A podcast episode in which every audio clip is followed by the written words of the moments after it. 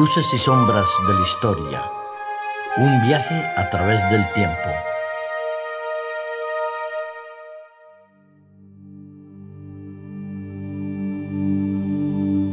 Si de luces y sombras se trata nuestro programa sobre la historia, el personaje de hoy tiene indudablemente muchas luces y unas cuantas sombras, rodeado de amigos, de enemigos, de mujeres hermosas, de conflictos, ocaso y también una vida muy, pero muy espectacular, interesante. Para descubrirlo, indudablemente tenemos que contar con nuestro jefe de programa, nuestro maestro, el profesor Darío. Un placer. Un placer estar aquí de nuevo contigo, escuchando tu maravillosa y elegante voz. Lo cierto es que no es a mí lo que vais a escuchar, escucharéis a él, pero yo quiero antes a nuestros amigos que nos escuchen y que nos ven, que pensarais un poquito. Si de vosotros se fueran a hacer más de 20 películas, si a la edad de los 16 años os fueran a nombrar sacerdote o sumo sacerdote de una determinada creencia religiosa, pero que inmediatamente al año es destituido de ese privilegio, ¿de quién estaríamos hablando? ¿De quién hablamos? ¿De qué personaje nos vamos a referir hoy? Indudablemente solo lo sabe nuestro querido jefe, Darío. Pues es un personaje que en el mes de verano da mucho calor, ¿eh? Muchísimo calor.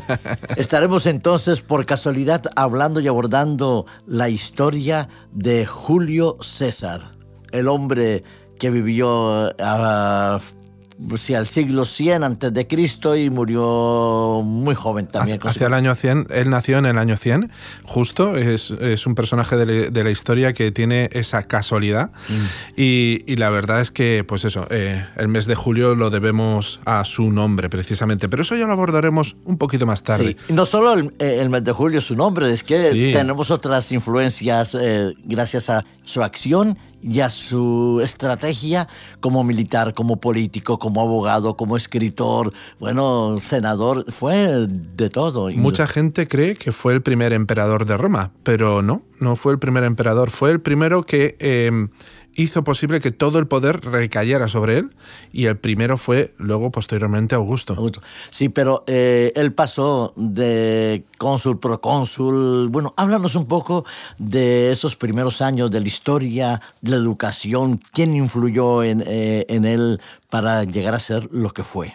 Bueno, él era un joven patricio y evidentemente tenía una educación tanto romana como helenística y estaba bien considerado en aquellos tiempos pues tener eh, un maestro de origen griego, ¿vale? Así que eh, Julio César, digamos que manejaba bien las dos lenguas, tanto el latín como el griego. Y, bueno, eh, empieza su carrera política un tanto de manera accidentada, porque entre medias hay una guerra entre Mario y Sila, Mario era un político y Sila era un militar. Y bueno, en esa guerra civil que todos sabemos, las guerras son malas, pero las guerras civiles son peores, porque enfrentan a hermanos contra hermanos, padres contra hijos. Y en aquella guerra civil, pues Sila, el, poder militar, pues gana, vence, y a Julio César le pilla algo desprevenido y también en el bando perdedor, porque él es yerno de uno de los seguidores de Mario, y la verdad es que Sila en un primer momento lo encarcela y luego se entrevista con él cosa que no se solía hacer con todos los encarcelados, eh, pero como Julio César era de origen patricio, pues entonces eh, se entrevista con él y le decide dar una segunda oportunidad. Pero por detrás eh, manda a Pompeyo, que en esos momentos era el segundo general de a bordo de Sila, le dice a Pompeyo que le tiene que matar y que al día siguiente le tiene que entregar su corazón. Y bueno, pues Pompeyo no sabemos muy bien por qué, no sabemos muy bien si había una amistad anterior o no, pero Pompeyo eh, le facilita la huida de Roma. Él en un principio estaba, no estaba dispuesto a huir, era un hombre íntegro, pero bueno, al final su familia le convence y... Para preservar la vida, indudablemente huye, pero la estrategia quizás en el fondo era otra también la de, César. No lo sé, el caso es que eh, los piratas le apresan. Y en aquellos tiempos los piratas eh, establecían eh, rescates, eh, secuestros y rescates, esa era la manera de actuar. Y cuando están a punto de matarlo, pues Julio César les dice a los piratas que por él van a pagar un gran rescate. Y los piratas se lo creen y poco tiempo después, efectivamente, hay un gran rescate y pagan por la libertad de Julio César. Julio César, de todas formas, ya había sobrevivido a aquellos piratas que tenían muy mal rasque ¿eh? y él eh, era un superviviente nato y también un líder. Así que cuando lo liberan, pues eh, él se queda ahí con la idea fija de que esos piratas lo tienen que pagar. Bueno, hay algo que es quizás anecdótico o histórico. Se dice que en Julio César se juntaban dos estrategias. Una, un poco de la compasión con algunos de los que se rodeaban de él, y la otra era un espíritu absolutamente inquisidor. ¿Cuál de las dos verdades eh, o está un poco en ambos campos? Está un poco en ambos campos. Eh, cuando él era más joven era, era implacable y a medida que va ganando años y ganando batallas se va mostrando más... Eh, misericordioso no sería exactamente la palabra. ¿Condescendiente? Sí, condescendiente. Entonces, aquí, aquí lo vemos. Por ejemplo, Pompeyo, en este caso, se, se, va formalizando una gran amistad, también con ese primer triunvirato con Craso, Pompeyo y Julio César. Y Pompeyo ah, hace, hace cosas grandes para ser un gran general. Eh, por ejemplo, eh, finaliza la rebelión de Espartaco o también eh, hace que el Mare Nostrum, ese Mediterráneo, sea definitivamente su mar, el mar de Roma, porque elimina a todos los piratas del mar Mediterráneo de una manera fría y sistemática. Mm. es algo tremendo. Esa amistad que tú estás mencionando de estos tres personajes, de Craso, de Pompeyo y de Julio César, se dice, o algunos dicen, que Julio César eh, mm, se servía de ellos necesitaba el poder militar, la estrategia militar de Pompeyo y el dinero eh, que tenía Craso para así poder ir no solo reafirmando sus conquistas militares, sino pudiendo reafirmar su puesto en el Senado y en el gobierno. Absolutamente cierto. La verdad es que Julio César, viniendo de una familia patricia, se sobreentiende que tendría dinero, que tendría poder, pero no fue así, porque eh, recordemos, él le pilla en el lado perdedor cuando Mario y Sila eh, le secuestran los piratas, tiene que pagar un gran rescate, en fin, su Patricia era de la, por así decirlo, de la baja nobleza, aunque él, se enorgullecía de que provenía de Eneas, ¿vale? Y por tanto eh, tenía un pasado mítico. El caso es que no tenía el suficiente dinero y bueno, pues para, para poder tener ese dinero, idea una estrategia en la cual entra en, en juego su hija. Su hija se va a casar con Pompeyo y Julio César le pide a Pompeyo dos legiones para emprender la campaña de las Galias, para pacificar las Galias. Quizás después hablamos un poquito de, esa campaña de las Galias porque creo que es muy interesante en el desarrollo de la vida de Julio César. Y en, esa, en, esa, en ese ardid para conseguir ese dinero, pues eh, Pompeyo le dice, bueno, tú en realidad tú me tendrías que entregar la dote por tu hija. Y bueno, hay una serie de, de, lazos de amistad muy grandes. Y bueno, el acceso para conseguir dinero era para un patricio pues la guerra, el, hacer más grande Roma. En teoría, él se iba a pacificar ciertas regiones del, del norte de, Italia, la Galia cisalpina y, y la Galia transalpina, pero pero él busca fama y gloria y engrandecer Roma. Eh, en esas conquistas de la Galia que tú has hablado, ¿qué países corresponderían ahora? Porque quizás nosotros con el tiempo hemos perdido eh, ubicarnos, porque siempre las fronteras se mueven al ritmo de los conquistadores. Es increíble. Pues para que lo entendamos hoy en día, las fronteras de las Galias serían lo que hoy sería grandemente Francia. ¿eh? De hecho, a los franceses muchas veces se les conoce como los galos. Y Suiza, Bélgica, Luxemburgo, parte de Holanda. Y bueno, él llega al sur de Germania, o lo que sería hoy Alemania, y también al, este de Britania, en su afán por pacificar las zonas. ¿no? Sí, fíjate que cuando va a Britania, que hace esa invasión, es simplemente por extender el, territorio. No, en realidad, él no decía ni conquistarla, ni quedarse, ni nada ahí. Simplemente para demostrar que él podía llegar hasta ese límite. demostrar eso y además que los, los britanos dejasen de ayudar a los de la costa de Normandía, porque la verdad es que siempre les estaban ayudando. Y bueno, Julio César escribe un libro que es La Guerra de las Galias, y en el cual eh, escribe en primera persona muchas veces, en tercera, eh, cómo, cómo hace esa guerra. Y la verdad es que nos deja testimonios muy buenos sobre la religión de los galos, que es la religión celta, y nos habla de los druidas, y también nos habla de multitud de batallas y de, y de acuerdos de paz y de rendición, y que, bueno, son ocho años, ¿eh? son ocho años de campaña, y la verdad es que son ocho años llenos de, de batallas y, de, y, de, enfrentamientos con toda clase de tribus y de hazañas impresionantes. Sí, eh, eh, esa parte quizás menos conocida de Julio César, porque lo conocemos como un gran conquistador, una persona que hace el inicio de la gran Roma, para mí personalmente, eh, es esa faceta de escritor que la guerra de las Galias, como otros documentos que no se conservan, solo hay dos textos de él, pero sí frases muy célebres, de frases célebres que conocemos todos muchísimo de Julio César. Sí, y la verdad es que en esos dos libros, La Guerra de las Galias y La Guerra Civil, pues él eh, nos deja un legado tremendo. Aunque, actualmente nos han llegado, por ejemplo, en La Guerra de las Galias, nos llegan ocho capítulos de, de ese libro, y el octavo casi que se considera que no es obra de, Julio César, que es un colofón, una conclusión de, otros que estaban junto con él. Y la guerra civil pues también tiene acompañado de otros libros, pero mm, no se consideran suyos plenamente. Pero fíjate, fíjate la importancia de esos dos libros y la importancia de la redacción de esos dos libros, que aún a día de hoy en las pruebas de acceso a la universidad, por lo menos aquí en España, siguen teniendo sí o sí un texto de Julio César de uno de esos dos libros. Hace, hace unos años estaba con un compañero que se jubilaba y, me decía, Darío, ¿siguen poniendo en el acceso a la universidad a Julio César? Y digo, sí. Dice, pues yo me examiné de eso. ¿Cómo, ¿Cómo es posible? Hace más de 45 o 50 años te examinaste de lo mismo que se están examinando mis alumnos. Sí, bueno, ya no solo quizás por el valor histórico del documento, sino por la forma como él permite reflejar tanto sus conquistas como tú has hablado de los contextos culturales a los cuales él llegó a, conocer.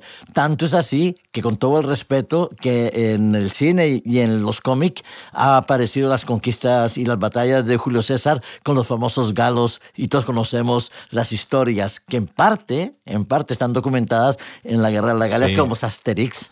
Y Asterix y Obelix es, es, fabuloso, es casi casi un libro de historia, ¿eh? pero, pero, bueno, no olvidemos que es un cómic y, es de humor. ¿eh? que ridiculiza un poco, pero que tiene mucha de la estrategia y mucho de las cosas que vemos en la Guerra de las Galias que lo vemos reflejadas eh, en ese libro. Permíteme contarte algunas cosas que ocurren en la, en la Guerra de las Galias. Mira, para empezar, él construye un muro desde el lago Lemán hasta el monte Jura. Eso, el lago Lemán está en, Suiza, en, Ginebra, ¿vale? Y el monte Jura está a unos 30 kilómetros y solo construye el muro para obligar a los Eduos a pasar, que es una tribu gala, a pasar por un determinado sitio. Y entonces establece un embudo y por ahí va conquistando y va haciendo. Otra cosa que hace a mitad de la campaña, eh, sobre el año cuarto, año quinto de la campaña, es que como los germanos en el norte de la Galia siempre le estaban incordiando, pues él decide construir un puente sobre el río Rin, Sí. Eh, darles su escarmiento y su merecido a los germanos y volver. Porque eh, así él demuestra que no quiere tener nada que ver con Germania y con el pueblo germano, solo quiere que le dejen en paz. Y después de haber construido el puente, cuando vuelve, lo destruye nos podemos imaginar el poderío militar. En la campaña de Britania, en la campaña de Britania, no solo poderío, sino la estrategia y la capacidad constructora que tuvieron también. Es impresionante. En Britania establece una primera conquista, una primera fase de conquista, pero las embarcaciones le fallan en el Canal de la Mancha. Es, una derrota de las pocas que pone en su libro. Y claro, cuando vuelven, se da cuenta de que el principal fallo de las embarcaciones es que eran embarcaciones que venían del Mediterráneo y el Canal de la Mancha pues es mucho más movido que el Mediterráneo. Entonces se establece eh, e inventa, según él nos cuenta, eh, la forma para que los barcos tengan un mayor calado y puedan atravesar bien. Y construye y tala bosques enteros para construir una flota para ir a Britania y también darles escarmiento a aquella gente que les estaba eh, haciendo oposición y, estaba, alimentando a los, galos. A los normandos, a los galos de la Normandía. Es, hace, hace cosas tremendas. En Gergovia, que nos cuenta también una de las, de las grandes batallas que él pierde. En Gergovia, después de haber perdido, eh, camina en una orilla del río y en la otra orilla del río va mm, el gran héroe galo Vercingetorix y se van vigilando unos a otros, se van vigilando, mandando eh, caballería adelante, mandando caballería detrás y, al final, al final se, cruzan sus vidas en Alesia. Sí, esa batalla de Alesia yo creo que es importante que te detengas unos segundos en ella. Alesia es impresionante lo que hace Julio César allí. Se establecen dos legiones de Julio César y se enfrentan contra un ejército que, según cuentan diversas fuentes, tendría que ser entre 300.000 y 500.000 galos. Algo tremendo. Para que nos hagamos una idea, dos legiones podrían llegar a 25.000 hombres, más o menos. Depende de las tropas auxiliares y los socios. Y en Alesia había, eh, se encierra Vercingetoris, es un, para que los oyentes se puedan hacer una idea, es una fortaleza en un promontorio rodeado de una gran llanura y un río. Entonces... Eh, la visibilidad es total pues, en los enemigos. Sí, y el ataque es muy difícil. Entonces Julio César hace lo tradicional, establece un asedio, ¿eh? rodea toda la fortaleza y a los 40.000 hombres que tiene Vercingetorix dentro, y eh, establece un primer anillo. Y cuando se entera de que vienen tantísimos galos por detrás para ayudar a Vercingetorix, establece un segundo anillo de, sitio y de cerco para que mm, si le atacan desde fuera se pueda defender y si, le atacan dentro, se pueda defender también. Total, que establece dos anillos y un montón de trampas y defensas, minas antipersona también, con los abrojos, que eran una especie de, de pinchos de que. Sí, de pinchos que los tirabas en el suelo y, los soldados cuando lo pisaban, pues se hacían daño y serían. Eh, uno de los objetivos también muy grandes de este ejército de Julio César era primero herir y luego rematar. ¿Eh? Primero herir y luego rematar. Y la verdad es que en Alesia eh, hay, hay, un punto de inflexión cuando Vercingetorix establece que eh, sus mujeres y sus niños que estaban en la ciudad no deben de formar parte de la defensa de la ciudad y los expulsa porque los víveres comienzan a escasear y entonces Vercingetorix piensa, bueno, si yo expulso a las mujeres y los niños de mi fortaleza, Julio César no tendrá más remedio que recogerlos y alimentarlos él. Y entonces Julio César, que también estaba pasando penurias en cuanto a alimentos, y, decide... Y está muy endeudado también, hay que reconocerlo en ese momento decide no recogerlos. Total, que tenemos ahí una multitud de niños y mujeres que se quedan en tierra de nadie entre la fortaleza y el cerco de Julio César. Y tanto Julio César, que no les abre las puertas para entrar en su campamento, como como Vercingetorix, los dejan morir de hambre. Es, es, algo, es un punto de inflexión tremendo. Baja la moral de los hombres de Vercingetorix y luego cuando, cuando llegan los 300.000 galos, ¿eh? Eh, resulta que no establecen buenas comunicaciones con el centro. Ahí es una de las batallas más importantes en las cuales, si hubiesen establecido buenas comunicaciones, hubieran coordinado su ataque para eh, hacer incisivo en el mismo punto. Pero no lo hacen. Y eso fue uno de los grandes fallos. Uno de, las, de los grandes aciertos de Julio César es que con su capa púrpura, él va a caballo a primera línea y defiende su campamento y eso infunde un aliento a sus hombres tremendo.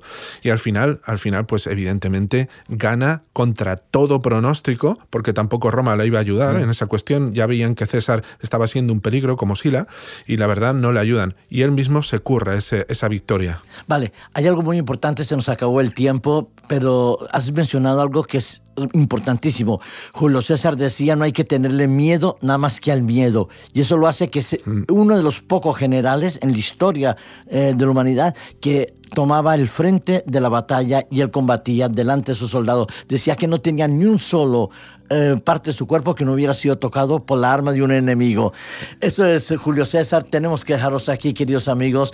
Volveremos al próximo episodio a continuar un poco con la vida y la historia de Julio César y la importancia que tiene Julio César en el siglo XXI. Muchas gracias, Darío, y espero que te vaya bien en tus clases, en tus exámenes y en tu formación indudablemente maravillosa que tienes. Muchas gracias a ti y es un placer estar aquí. Gracias al control técnico y a todos nuestros amigos que nos escuchan y nos ven. Hasta pronto.